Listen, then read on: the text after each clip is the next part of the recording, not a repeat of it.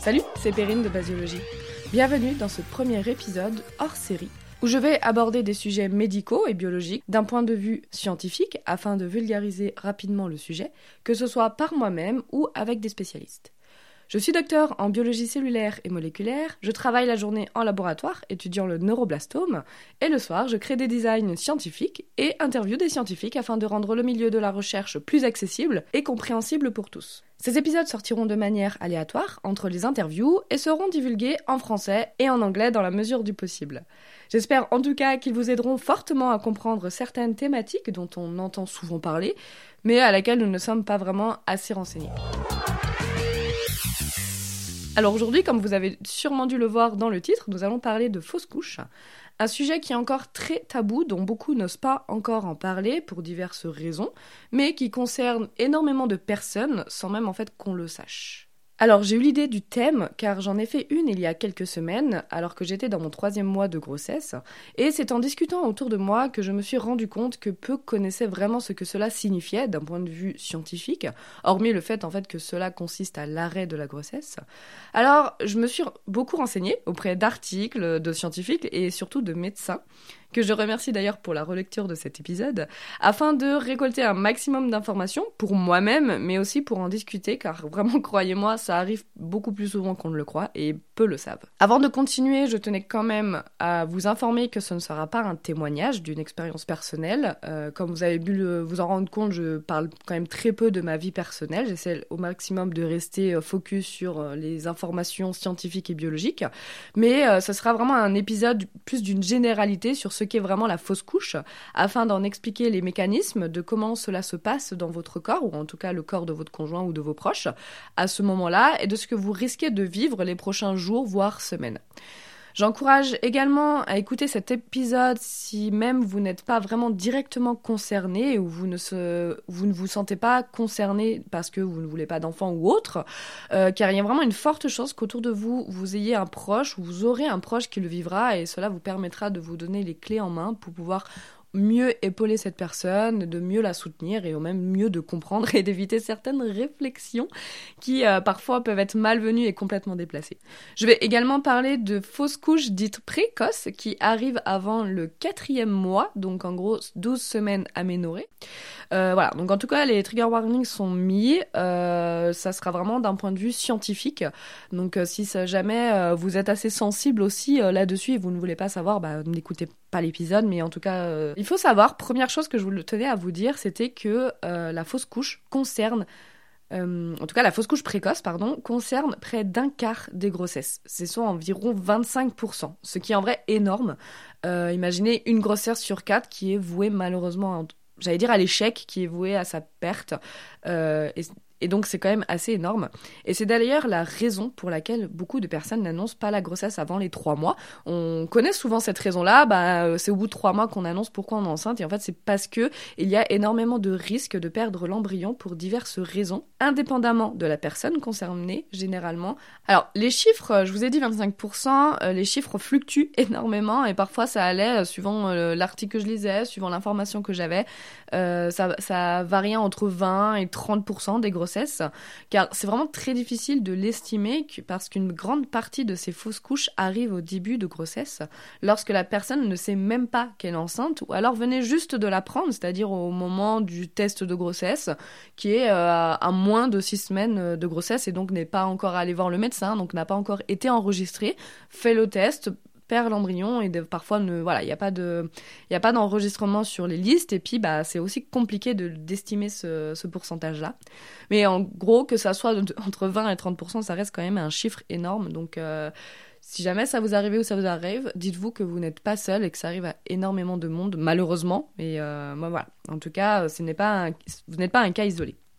Alors, maintenant, pour avoir après avoir parlé des chiffres et de vous montrer que bah, ça peut être un chiffre énorme, pourquoi c'est aussi énorme? Et euh, je voulais un peu vous expliquer aussi de pourquoi ça s'arrête, en fait, pourquoi ça, ça arrive et pourquoi c'est un chiffre aussi élevé. Alors, avant de euh, rentrer vraiment dans les détails de pourquoi ça s'arrête et pourquoi en fait ce chiffre est aussi énorme, euh, je voulais aussi vous déculpabiliser. par exemple, quand moi j'ai annoncé que j'avais perdu l'embryon à plus de deux mois de grossesse, certains m'ont demandé bah, pourquoi? Euh, si j'étais trop fatiguée, si j'étais trop stressée. Alors, de un, ne, ne demandez pas ça. Voilà, déjà, le premièrement, ne demandez pas ça à la personne, parce qu'à part la faire culpabiliser, alors moi, ça n'a pas vraiment marché, parce que moi, je j'en connais les raisons. Enfin, j'en connais pas les raisons de la perte, mais je sais ce qui, bah, que ça peut arriver. Je connaissais euh, les risques. Je voilà, je m'y connais. Donc je n'ai pas culpabilisé, mais en même temps, c'était euh, voilà, c'était très sensible. On demande pas ça parce que à part dire ah bah t'étais fatigué, euh, t'étais trop stressé, donc en gros tu as trop fait, tu n'as pas fait correctement, bah non, ça ne changera rien la situation et euh, ça fera juste culpabiliser la personne qui vit le, moment, même si c'est d'une bienveillance totale.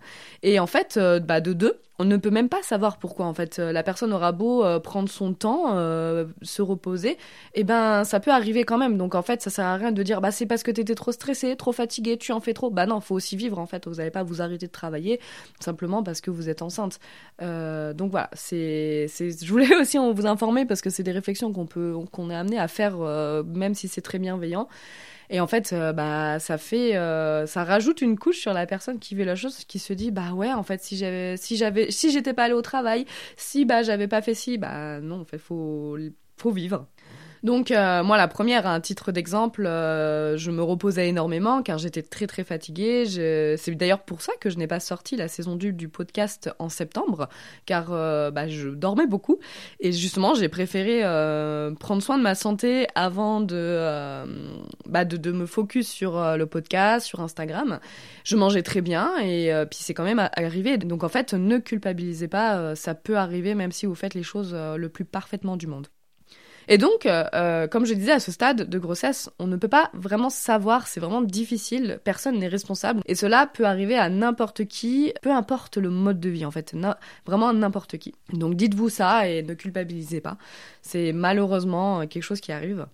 Et, euh, et, justement, donc le pourquoi, euh, pour en, voilà, pour en rebondir sur le pourquoi ça arrive, euh, même si c'est compliqué, je venais de dire que c'est compliqué de le savoir. En fait, c'est souvent dû à une altération chromosomique. Donc en fait, les chromosomes qui portent en fait l'information génétique de vos cellules. Et donc cette altération chromosomique va emmener à un défaut génétique qui fait que l'embryon ne sera malheureusement pas viable. Et donc cette altération chromosomique peut arriver même dès le moment de la conception, lorsque les chromosomes de la mère vont rencontrer les chromosomes du père, créant des paires de chromosomes, donc euh, avec normalement 50-50. Parfois, l'une des paires va être altérée euh, en amont, lors de la création de l'ovule ou du spermatozoïde, et donc va ensuite euh, transmettre cette altération génétique au chromosome du futur embryon, donc du, que l'on appelle du zygote. Et euh, cela peut être aussi un échange euh, dysfonctionnel, on va dire. L'un des deux chromosomes va gagner. Donc en gros, normalement, vous avez des paires de chromosomes, mais des fois, ça va arriver que bah, un chromosome va, ne va pas se transmettre, ou alors trop de chromosomes vont se transmettre, et vous allez vous retrouver avec trois chromosomes. Et donc, bah, chacun de ces 23 chromosomes sont, vont par deux, un de la mère, un du père. Et bah parfois vous allez en gagner trois, ou même des fois il va y avoir des gènes, euh, des échanges de gènes que l'on appelle crosstalk, qui de base en fait est courant, les échanges génétiques se font, sinon on serait, euh, bah il y aurait pas d'évolution. Euh, mais parfois, bah, cet échange génétique va créer une grosse altération génétique. Et donc, euh, pour revenir aux paires de chromosomes, on connaît tous la trisomie chromosomique 21, c'est-à-dire qui touche le chromosome numéro 21, où en fait ici on va se retrouver un triplicat au lieu d'un duplicat de la mère et du père. Eh bien, sachez que cette modification, comme je disais, peut se produire sur n'importe quel numéro de chromosome. Et en fait, suivant le type de chromosome, eh bien, cela va vraiment produire un embryon qui ne sera pas viable. Mais euh, en tout cas, vous avez compris l'idée, ce sont des personnes tout à fait euh, viables, mais parfois, bah, suivant l'altération, euh, la modification chromosomique, eh ben, ça va malheureusement être très très important et faire que l'embryon ne pourra pas se développer correctement et, et qui va conduire à la perte de l'embryon.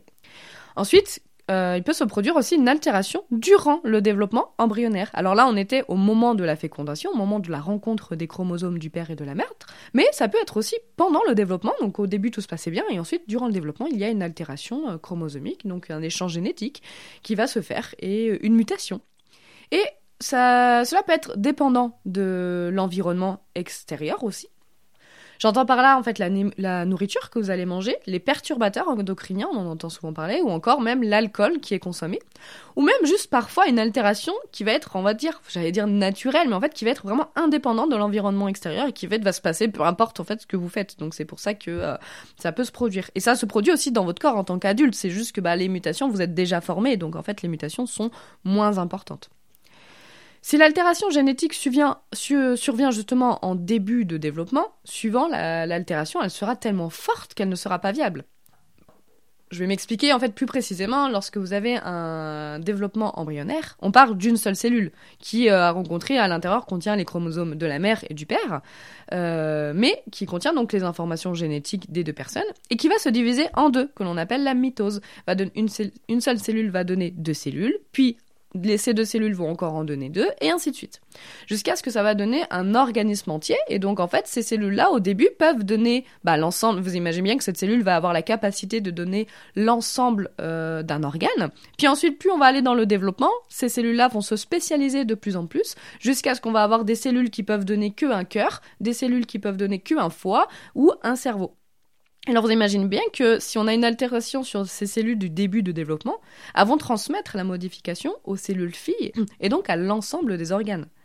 Et les cellules qui donnent, euh, qui donnent une multitude de tissus vont euh, donner cette altération génétique à de nombreux organes et à de nombreux tissus. Et suivant l'ampleur de l'altération et le stade où elle survient, cela engendrera un défaut tellement important que bah, le développement ne pourra pas se faire correctement et, ou alors ne, pourra pas se faire jusqu'à terme de la grossesse et euh, engendrera malheureusement la mort du, euh, de l'embryon, ou en tout cas des tissus embryonnaires, car au début on ne sera pas encore vraiment un, dire un réel embryon, ça sera vraiment que des tissus.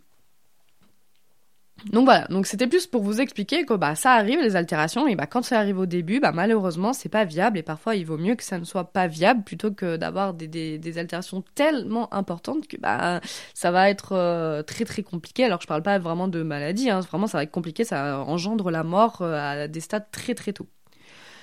Et euh, donc voilà, le message que je voulais aussi vous faire passer, c'était de ne pas culpabiliser quand ça arrive. Au moins, vous comprendrez de pourquoi c'est arrivé. C'est parce que bah ça devait malheureusement arriver. C'est dur, mais euh, vous n'avez rien fait de mal parce que les mutations génétiques sont vraiment très fréquentes. Ça nous arrive encore euh, même quand on est adulte. Nos cellules continuent, certaines cellules se divisent.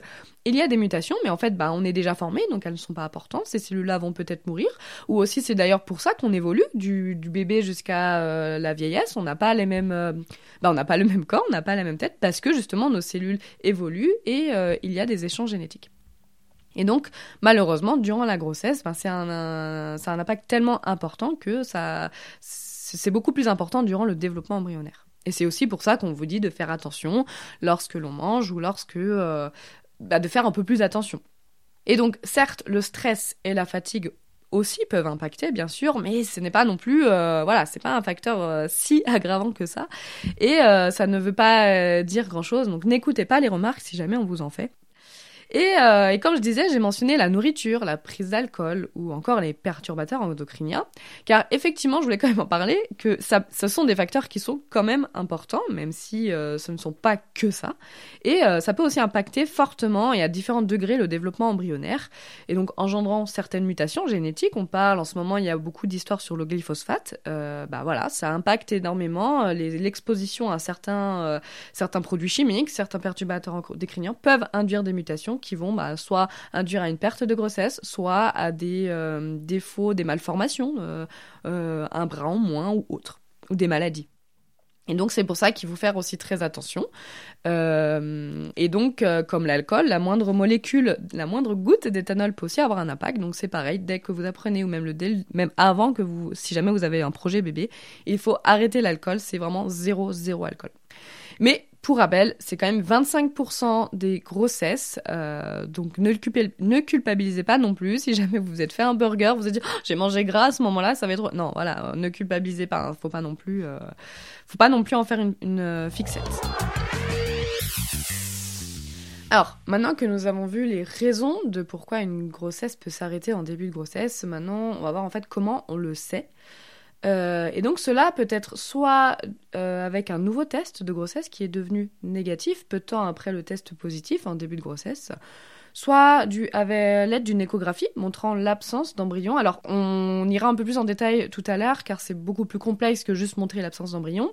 Ou alors ça peut être aussi dû à un cœur arrêté durant une échographie alors qu'auparavant le cœur battait très bien. Euh, nous reviendrons donc, comme je disais, sur ces deux situations, et le plus souvent, ça peut être aussi dû à des saignements. Alors attention tout de même, il est aussi possible de saigner légèrement lors d'une euh, grossesse, surtout en début de grossesse, sans que cela soit grave ou dangereux. Mais si les saignements deviennent plus abondants ou même débutent avec des douleurs comme des crampes de règles, mal aux ovaires, douleurs au dos par exemple, là il faut consulter, ça peut être des signes. Euh, alors pourquoi les premiers signes justement sont souvent des douleurs et des saignements? C'est parce que au bout d'un moment, le corps va se rendre compte qu'il doit malheureusement expulser quelque chose qui est non viable dans son corps, donc en fait des tissus. Euh, et donc l'utérus veut expulser tout ça, et donc va commencer à se contracter afin d'expulser les tissus embryonnaires et extra-embryonnaires. Donc en fait, il va se contracter à peu près de la même manière. Pas vraiment de la même manière qu'une grossesse, car c'est beaucoup plus léger euh, qu'un accouchement, euh, c'est beaucoup plus léger. Mais voilà, c'est à peu près le même principe. Il va se contracter pour essayer de, bah, de malheureusement rejeter tout ça, et c'est pour ça que ça peut être très douloureux. Et donc, il existe plusieurs situations de fausses couches, euh, si on peut vraiment appeler ça comme ça, c'est parce que c'est pas, il n'y a pas un seul type de fausse couche, comme disait. Et donc, il y a d'abord la situation où, après la fécondation, l'embryon, en fait, va s'arrêter de se développer très tôt. Mais les tissus qui vont relarguer les hormones seront toujours présentes et vont continuer de relarguer, euh, et vont continuer d'être sécrétés, et on va appeler ça les hormones de grossesse. Les tests de grossesse vont être positifs, les symptômes seront bien présents, mais il n'y aura aucun développement qui sera fait. On voit simplement une mini poche vide à l'échographie et c'est ce qu'on appelle un œuf clair. Et je reviendrai un peu plus en détail après, car c'est justement cette euh, mini poche qui euh, va être compliquée un peu à être estimée et à être détectée. Mais pour revenir sur les hormones de grossesse, en fait, il faut se dire qu'au début lors d'un développement dit normal, euh, alors, je mets vraiment des gros guillemets en normal, parce qu'on va dire dans un développement d'un seul embryon, les ACG doivent doubler toutes les 48 heures. Je mettrai entre guillemets parce que si jamais vous avez des euh, jumeaux et des triplets, il me semble que justement il y a beaucoup plus de sécrétion d'ACG et c'est peut-être que là, des fois, il y a peut-être une suspicion de euh. Mais en tout cas, dans on va partir dans d'un développement d'un seul embryon. Bah normalement, les ACG doublent. Si jamais il n'y a pas de doublement, il y a quand même une petite augmentation, mais pas tant que ça. Et donc là, c'est là qu'on pourrait avoir une petite suspicion de euh, grossesse qui ne se développe pas forcément normalement. Alors ça, je parle de ça parce qu'il faut vraiment faire la prise de sang pour le savoir et la prise de sang n'est pas forcément faite pas forcément une prise de sang les euh, tous les deux jours euh, au début. Par exemple en Suède on le fait qu'à trois mois donc donc voilà ça je mets des gros guillemets sur sur ça. Ensuite, euh, comme je disais souvent, ça peut être euh, détecté, euh, on peut détecter une fausse couche lorsqu'il y a des saignements, mais même en amont, on peut parler de grossesse arrêtée. Alors, grossesse arrêtée, c'est comme je disais, il n'y a pas de développement embryonnaire. Mais en fait, vous le savez pas. Il n'y a pas encore. Euh, bah, vous avez tous les symptômes. Vous ne savez pas encore que vous avez plus de développement parce qu'en fait, la fausse couche euh, ne s'est pas encore déclenchée. C'est-à-dire que vos contractions utérines, tout ça n'est pas encore déclenché et vous ne vous en rendez pas compte. Et donc, euh, c'est pour ça que parfois on va parler de grossesse arrêtée, c'est-à-dire que bah aucun développement mais pas encore de fausse couche, ou alors, euh, voilà, c'est pour ça que grossesse arrêtée ne veut pas forcément dire fausse couche. Mais en tout cas, en début de grossesse, euh, lorsque la fausse couche s'est déclenchée, il va y avoir des saignements. Et donc, euh, mais il va être possible qu'on ne voit pas, si le stade est trop tôt, on va possible qu'on ne voit pas encore le sac gestationnel, pour plusieurs raisons soit parce que la grossesse qui est évolutive, mais on est beaucoup trop tôt pour le voir. Donc en fait, peut-être que c'était des saignements, on va dire, euh, anodins, dus à l'implantation, ou parce que comme je disais, c'est possible de saigner, donc pas de panique. Et en fait, vous voyez pas le stade, euh, le sac gestationnel, pardon, parce qu'il est encore trop tôt et c'est pas encore assez développé, et donc à l'image échographique, on ne voit rien soit parce que justement la grossesse est effectivement arrêtée, elle a été arrêtée peut-être même de plusieurs semaines et euh, vous commencez seulement à saigner ou soit parce que la grossesse se fait justement en dehors de l'utérus, c'est ce qu'on appelle une grossesse extra-utérine. Et dans ce cas, on va parler de grossesse avec une localisation bah, indéterminée dans tous les cas, où on ne sait pas trop euh, si euh, on parle, s'il va y avoir une fausse couche, s'il y a une grossesse arrêtée, ou si au final on est encore trop tôt dans la grossesse, si bah c'est pas vraiment dans l'utérus. Et donc c'est pour ça que les médecins vont demander à la patiente de revenir toutes les 48 heures pour vraiment vérifier déjà bah, l'évolution de l'hormone de grossesse des bêta-HCG, si ça double. Euh, et pour surveiller à l'échographie si on voit de plus en plus le sac gestationnel ou s'il n'y a pas d'évolution ou peut-être si on commence à voir à l'extérieur de l'utérus. Et ça peut vraiment être lourd pour les patients car bah, vous, vous êtes vraiment dans une situation on ne comprend pas, on ne sait pas ce qui se passe. Est-ce que je suis enceinte? Est-ce que je ne le suis pas? J'ai envie de savoir. Et puis bah, c'est lourd. Mais en tout cas, voilà, c'est pour ça qu'on vous demande, en tout cas qu'on demandera à la patiente de revenir si c'est un stade trop tôt et que euh, vous n'êtes pas sûr, c'est compliqué de le savoir. Mais comme je disais, c'est pour ça que parfois peut juste à un stade trop tôt, car on peut saigner même dû à l'implantation lorsque l'embryon s'implante dans l'utérus. Il peut y avoir des petits saignements par-ci par-là, un peu euh, on va dire normaux. Et euh, et ben voilà. Et puis aussi avoir les saignements dus à une fausse couche. Donc en début de grossesse c'est aussi compliqué de savoir et c'est pour ça qu'il y aura beaucoup de contrôle si vous vous en rendez compte au bout de deux trois mois de grossesse et qu'il n'y a pas eu de développement mais vous n'avez pas fait d'échographie vous n'avez pas fait forcément de prise de sang en amont ça peut être aussi juste un sac gestationnel complètement vide. Malheureusement, il n'y a pas eu d'embryon, mais bah, le placenta, lui, s'est quand même formé. Et du coup, vous avez eu les hormones de grossesse qui n'ont peut-être pas doublé, mais vous avez eu des symptômes qui s'apparentaient comme à des, bah, des symptômes de grossesse et vous en êtes pas rendu compte. Donc voilà, en gros, Première situation, pas de développement embryonnaire, mais euh, soit on s'en rend compte avant les premiers saignements, donc au moment où la grossesse est arrêtée, soit au moment des saignements, mais lorsqu'il y a des saignements, il peut y avoir plusieurs situations possibles et pas forcément une fausse couche. Ça peut être aussi un stade trop tôt, une grossesse extra-utérine, alors là on en reviendra un peu plus tard parce qu'il faudra aussi bah, les prendre en charge, c'est pas euh, une situation on va dire normale, physiologique. Mais euh, en tout cas, premier saignement, ça peut être un signe de euh, début de fausse couche parce que on a eu une grossesse qui s'est arrêtée en amont, soit très récemment, soit même quelques semaines avant, parce qu'il y avait toujours ces hormones de grossesse là qui n'ont certes pas doublé, mais qui étaient quand même présentes. Ensuite, il y a la situation où le développement embryonnaire se passait très bien, et un jour, le cœur malheureusement s'arrête, et on peut le constater de la même manière, soit à l'échographie, attestant l'absence malheureusement de battement cardiaque, ou dû justement à un début de saignement, et là vous vous dites c'est pas normal, tout allait bien jusqu'à maintenant, et là je me mets à beaucoup saigner, bah, parce qu'en amont il y a eu une grossesse arrêtée, et là vous êtes au début de votre fausse couche. Et là, malheureusement, les saignements se passent également par l'expulsion aussi du corps embryonnaire. Alors, à l'inverse de, euh, euh, la situation précédente où il n'y avait pas vraiment de corps embryonnaire à expulser, vous expulsez que des tissus alors c'est aussi euh, très lourd à vivre. Hein. C'est euh, des tissus, du, placenta aussi que vous évacuez. Ici, vous allez aussi évacuer un corps embryonnaire. Et quand ça arrive à 2, 3 mois, voire plus, ça peut vraiment faire peur car l'embryon ressemble déjà à un mini corps humain de quelques centimètres, certes de 1, 2 centimètres, mais bah, ça reste toujours 1 ou 2 centimètres et ça peut être très dur psychologiquement. Donc voilà, si jamais ça vous arrive ou ça arrive autour de vous, euh, c'est très très lourd, ça peut être très lourd et ça peut être, dans les deux cas, hein, ça peut être très très euh, très compliqué. Et donc euh, dans ces cas-là, il va y avoir la perte de la perte de sang. Et quand je disais, il y a aussi la perte de placenta. Parce que si la fausse couche arrive après un à deux mois de grossesse, en fait, le placenta est euh, déjà formé, en tout cas, euh, commence déjà à bien se former. Et le placenta, c'est beaucoup, beaucoup de sang. Et euh, j'en parle parce que ça peut aussi faire très peur. c'est accompagné de gros saignements, de fortes contractions et de perte parfois même de tissus carrément, de, morceaux de, de, de placenta. Alors, je suis désolée pour les âmes sensibles, mais bon, il n'y a rien de c'est la seule moyen que j'ai trouvé pour vraiment expliquer euh, la situation. Et euh, en tout cas, au moindre doute, il ne faut pas hésiter à consulter. Les saignements sont beaucoup plus abondants que des règles, mais euh, si jamais vous avez un doute, s'il y a trop de saignements, n'hésitez pas à les consulter parce que ça peut être très important. Vous pouvez être en anémie à la suite de ces saignements, donc il faut quand même le contrôler. Et, euh, et, voilà, si un jour ça vous arrive, malheureusement, vous saurez aussi à quoi vous attendre. Euh, car pour mon cas, j'ai vraiment été surprise et très heureuse d'avoir été à ce moment-là à l'hôpital lorsque ça s'est passé, parce que je pense que vraiment j'aurais paniqué quand on voit tout ce qui arrive. C'est pas, euh, voilà, c'est, ça peut faire peur même quand on sait ce qui, ce qui nous attend. En tout cas, sachez que les saignements peuvent prendre près de 2-3 semaines suivant le stade de grossesse. Donc ça peut être très long, pas de panique, c'est douloureux physiquement et émotionnellement aussi. Mais euh, il y a aussi la possibilité, donc ça c'est je parle dans une situation on va dire non médicamenteuse, où ça peut être 2 à 3 semaines, voire plus. Euh, et donc ça peut être très long. Mais il y a aussi une situation médicamenteuse, qu'on appelle le misoprostol, qui va être donné aux patientes afin d'accélérer le processus.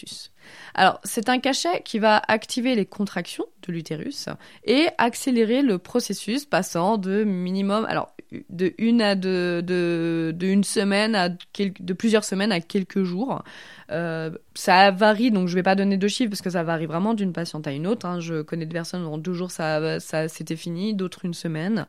Mais voilà. Et donc ça, j'en parle. En France et en Suède, c'est assez différent le mode de fonctionnement. En France, il est donné, il va dire, il est suggéré plus rapidement. En Suède, ils attendent d'abord plus, plus facilement la fausse couche, on va dire, naturelle. Donc c'est très varié en fonction de où vous êtes. Donc si vous écoutez par exemple du Canada, de la Suède, de, de la Suisse ou en tout cas d'un autre pays, euh, ça peut être aussi différent. Moi, les médecins avec qui j'ai travaillé sont dans des situations où justement ils euh, attendent. Les médecins, elles suggèrent. Euh, elles ont, je vais parler justement des situations et à quel moment elles vont commencer à parler du cachet. Mais j'ai aussi discuté eu beaucoup de témoignages où des personnes en fait n'ont même pas eu la possibilité. Si on leur a dit aux, aux urgences, ah bah vous perdez l'embryon, bon bah prenez le cachet puis revenez dans deux jours. Et euh, bon, c'est très généralisé, mais voilà, en tout cas, sachez que si jamais on vous le dit, non, vous avez le droit aussi de dire non, de d'attendre, de préférer aussi de pas le prendre. Bien sûr, et au contraire, si on vous le propose pas, vous avez peut-être le droit aussi de, de, de, demander, en tout cas, de demander des renseignements. Euh, quid du cachet? J'aimerais peut-être l'avoir. Je veux en passer, euh, je, veux passer à autre chose rapidement. Donc en tout cas, voilà. Vous n'avez pas, si vous n'avez pas le temps et vous voulez tourner la page, bah, le cachet accélérera aussi le processus en quelques jours. Mais si vous avez, vous avez la possibilité de prendre le temps, de vouloir psychologiquement, franchement, c'est en fonction de votre situation et de vous, et eh ben vous pouvez euh, vous pouvez aussi le prendre euh, bah, plus tard, attendre naturellement et ensuite le prendre plus tard. Moi, par exemple, c'est ce qui s'est passé. J'ai attendu au bout de deux semaines. Là, ça commence à être long. J'ai dit bon, maintenant donnez-moi le cachet et puis voilà, on n'en parle plus et voilà, ça, ça dépend. Mais en tout cas, voilà, je voulais vraiment vous poser euh, les options, les proposer les options et dire que c'est possible aussi sans le cachet. C'est juste beaucoup plus lent, plus long, psychologiquement aussi dur. Parfois, ça peut aider de prendre le temps aussi de réaliser ce qui vient de vous arriver, de prendre le temps chez vous parce que des fois on se rend pas compte, c'est aussi compliqué. Et donc, adaptez vraiment en fonction de vous. Mais il y a aussi des situations, comme je disais, euh, le, médecin, enfin voilà, en tout cas un médecin qui est vraiment à l'écoute de sa patiente, euh, va vraiment vous expliquer euh, à quel moment, pourquoi on le donne, pourquoi on le donne pas, et qu'est-ce qu'il voit aussi à l'échographie, pourquoi des fois il y a une incertitude. Et donc, le médecin se base sur plusieurs paramètres avant de proposer normalement le cachet. En tout cas, là, je parle, c'est en France. Je ne sais pas ce qu'il en est en Suède. Mais euh, comme on m'a expliqué, donc en gros justement, si le sac euh, gestationnel, donc ils vont se baser sur la taille du sac gestationnel, comme je disais, et si le sac est trop petit, on peut proposer, ils peuvent proposer à la patiente d'attendre que, euh, vu que façon la grossesse étant arrêtée, normalement le sac ne grossira plus. Et donc ils vont avoir un contrôle dans quelques jours, voire une semaine, si même ça grossit pas plus, pour déjà aussi confirmer qu'il y a bien une grossesse arrêtée. Si le sac est trop gros, il y a un risque pour la fausse couche ne se fasse malheureusement pas naturellement, même si elle a été déclenchée, parce que justement ça va être trop douloureux à supporter. Il faut se dire que si euh, c'est trop gros, il faut aussi franchir le col de l'utérus qui n'est pas vraiment ouvert. Et euh, parce que bah il s'ouvre au moment de l'accouchement. Et donc là on va proposer la PEC chirurgicale, ça va consister à une aspiration de tout ça pour être sûr que bah, tout se retire et qu'il n'y ait pas de complications. Et si c'est entre les deux, euh, entre le, tout petit sac de, gestationnel et le sac gestationnel trop gros, donc un stade trop avancé, là, on peut proposer le traitement médicamenteux, donc le misoprostol qui euh, lui va consister. Alors là, ça va être en France, on va proposer le médicament. En Suède, ils vont attendre peut-être une ou deux semaines et au bout de deux semaines, si ça ne s'est pas fini, ils vont potentiellement proposer le euh, traitement. Mais en tout cas, en France, si c'est entre les deux, là, ils peuvent proposer le traitement médicamenteux et comme je disais, ils vont le proposer, oui ou non. Si vous voulez attendre, on vous le donne dans une ou deux semaines et il y aura quand même des contrôles assez réguliers pour être sûr que tout s'évacue. Vous aurez vous serez malheureusement obligé de retourner euh, de voir euh, où est où ça en est pour être sûr que tout soit évacué parce qu'après il peut y avoir des complications.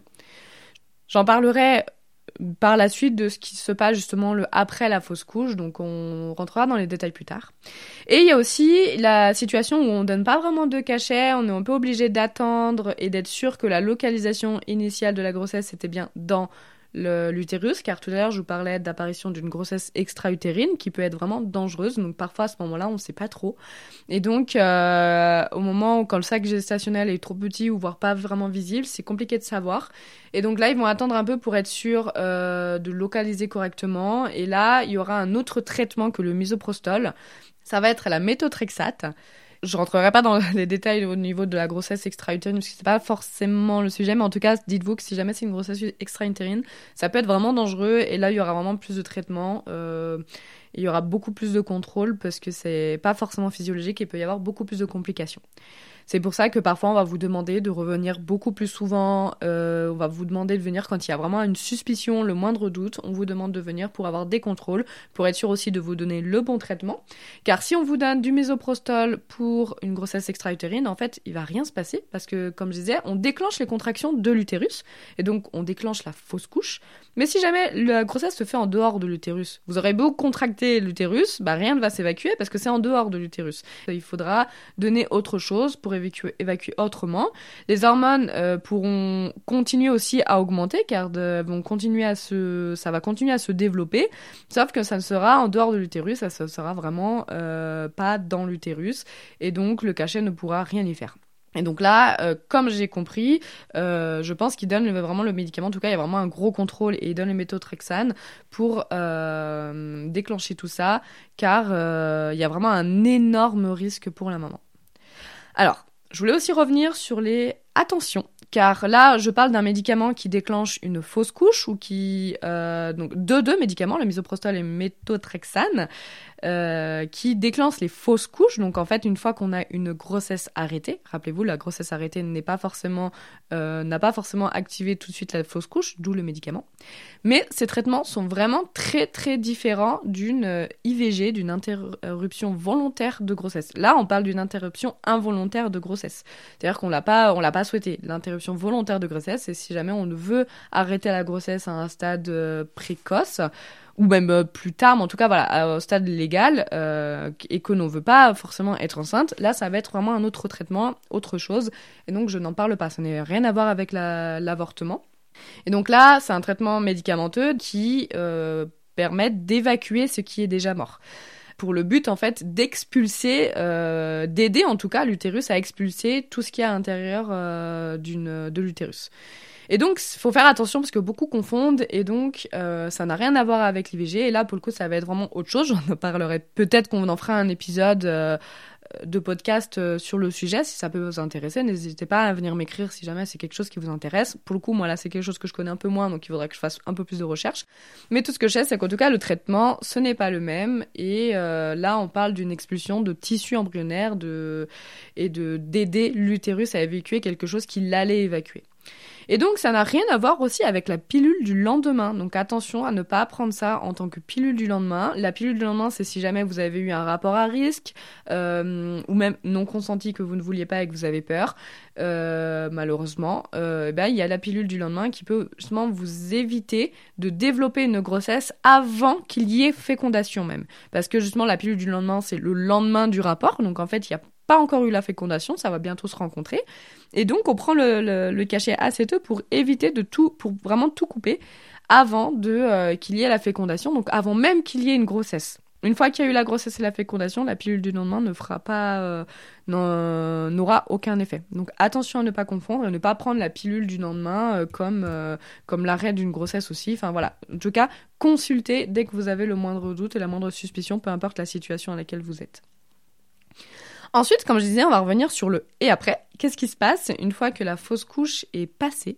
Si la personne souhaite retomber enceinte, par exemple, ou ne souhaite pas, justement, vous voulez faire vraiment attention, et ben, il est important de savoir euh, ce qu'il en est.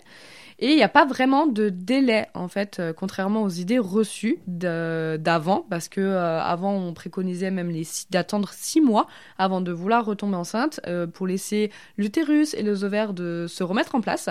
Mais les recommandations sont en train de changer. Donc je ne citerai pas les recommandations de l'OMS et de la HS, parce que l'OMS, je crois qu'il conseille encore les six mois, mais qui sont en train justement de réétudier parce que c'est vraiment en train d'évoluer là actuellement et euh, l'HS aussi. Donc, euh, vu qu'elles sont tout le temps en train d'évoluer en fonction bah, de ce qu'on trouve, de la recherche, comment ça évolue. Et donc, c'est libre à vous de regarder au moment où vous écoutez euh, ce podcast, au moment où ça vous arrive, d'aller lire les recommandations qui, elles, tendent de plus en plus à préconiser qu'il n'y a pas de risque à retomber enceinte par la suite, même bah, juste après. Alors, le conseil, moi, qu'on m'a donné, et en discutant avec les médecins, c'est que j'ai, c'est d'attendre le premier cycle euh, donc ça, c'est des recommandations par les médecins suédois et français. Donc euh, c'est assez général, j'ai l'impression, qui euh, d'attendre le premier cycle afin de s'assurer que l'ensemble des tissus soit évacué et d'éviter une potentielle infection par l'arrivée potentielle de spermatozoïdes dans l'utérus, donc encore peut-être un petit peu inflammé et sensible. Et donc il est aussi recommandé de se protéger par des préservatifs, d'éviter les tampons, et cela permettrait aussi d'être même mieux psychologiquement en fait pour une nouvelle grossesse. Donc voilà, en gros, il est mieux d'attendre, euh, il n'y a pas vraiment de de règles, mais il est mieux recommandé d'attendre au moins un contrôle échographique qui montre qu'il n'y ait plus rien à l'intérieur de l'utérus.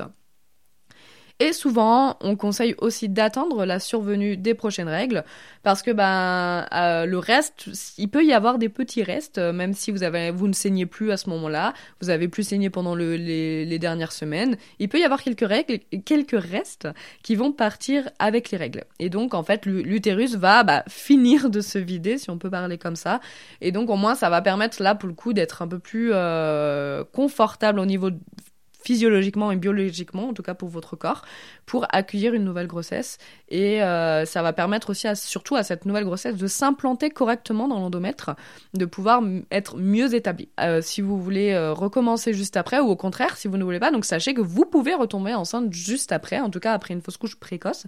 Et donc, si jamais vous ne voulez pas retomber enceinte, bah, protégez-vous.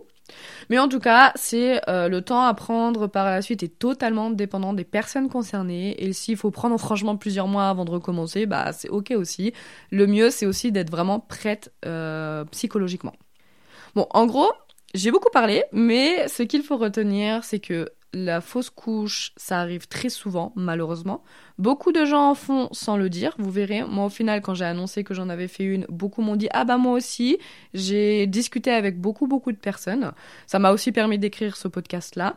Ce n'est pas une honte. Si vraiment vous voulez en parler, parlez-en. Entourez-vous et parlez vraiment euh, autour de vous, même que ce soit au travail. Vous verrez qu'en fait, les gens sont bienveillants. Et n'ayez pas honte. Et, euh, prenez, n'ayez pas honte aussi de prendre le temps qu'il vous faut. Le temps, euh, que ça soit physiquement et psychologiquement. Parce que parfois, physiquement, si vous prenez aussi le cachat, ça peut être rapide, mais des fois, psychologiquement, ça peut aussi être plus long. Écoutez-vous. N'écoutez pas les réflexions des autres. Et cela, dites-vous que ça peut être vraiment euh, dû à des aléas biologiques, malheureusement, indépendamment des personnes. Si ça devait arriver, c'est parce que c'était un défaut, euh, une altération génétique qui était vraiment trop importante et que malheureusement, il, ça devait arriver. Et que euh, le processus peut être douloureux, long émotionnellement et physiquement, mais que vraiment, c'est surmontable dans la, la, plupart des cas, je suppose. J'ai pas eu de cas, on m'a pas raconté, ou en tout cas, même les médecins m'ont pas dit attention, parfois voilà, c'est très fort à risque, mais ça peut être douloureux et long. N'hésitez pas à consulter, c'est très important. Et il faut le prendre, je l'ai déjà dit, mais c'est important aussi, il faut vraiment prendre le temps qu'il vous faut. En tout cas, je vous remercie d'avoir écouté ce long épisode. Euh, si jamais vous voulez aussi l'écouter, la même chose en anglais, parce que je vais le poster aussi en anglais pour progresser, il sera disponible. N'hésitez pas à m'écrire si vous avez d'autres questions. Et euh, en tout cas, je vous remercie de me suivre, d'écouter. N'hésitez pas à écouter les interviews de scientifiques si jamais c'est la première fois que vous écoutez ce podcast. Vous pouvez me retrouver sur Instagram à Basiologie, B-A-S-I-O L-O-G-Y, ou sur LinkedIn aussi à Perrine Burdéron. Et en tout cas, je vous souhaite, vu que là, je poste cet épisode juste avant Noël, je vous souhaite de bonnes fêtes et de bonnes vacances.